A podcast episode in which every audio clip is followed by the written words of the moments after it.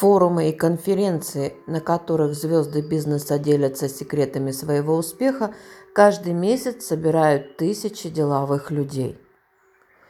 Кажется очевидным, что если разобрать по винтикам историю успешного человека или компании и повторить сработавшие у них методики, то и у вас все получится не хуже.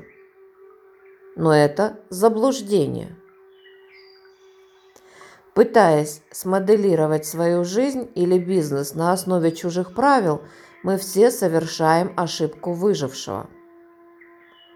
Опираемся на менее значимую информацию и игнорируем то, что на самом деле критично.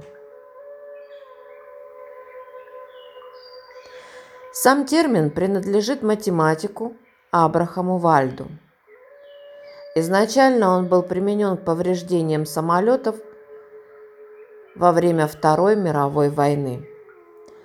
Самолеты возвращались на аэродромы с похожими повреждениями, и генералы логично командовали доп- дополнительно укреплять именно эти зоны. Вальд первым понял, что это логическая ловушка.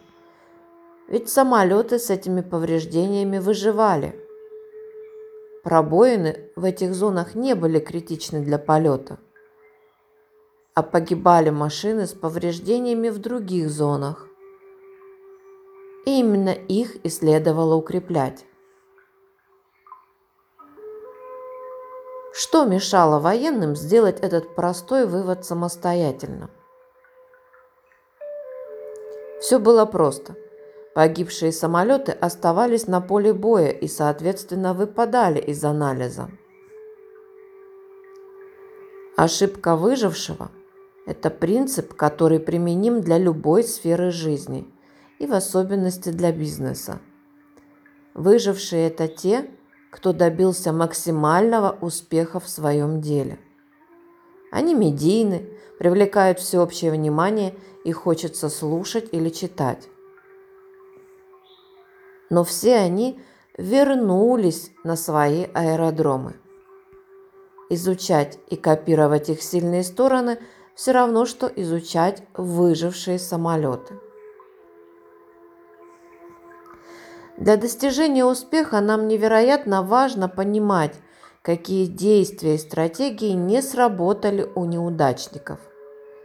Знать и не повторять ошибки – которые могут привести к катастрофе. Это гораздо важнее, чем слепо гнаться за лидерами. Проблема в том, что проигравшие не пишут мемуары и не привлекают внимание журналистов.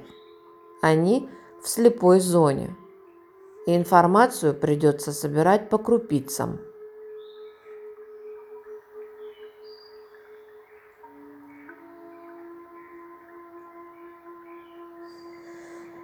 Значит ли это, что опыт чужого успеха абсолютно бесполезен?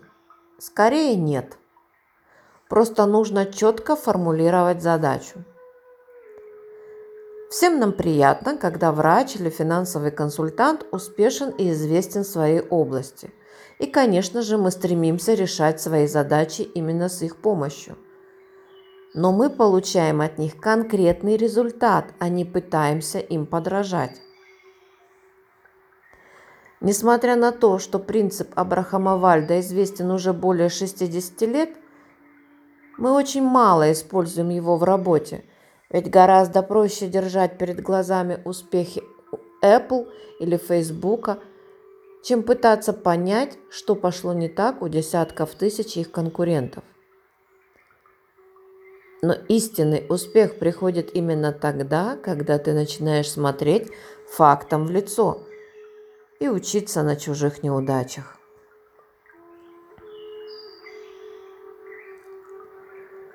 Любому успешному человеку, конечно же, требуется под постоянная подпитка мотивации.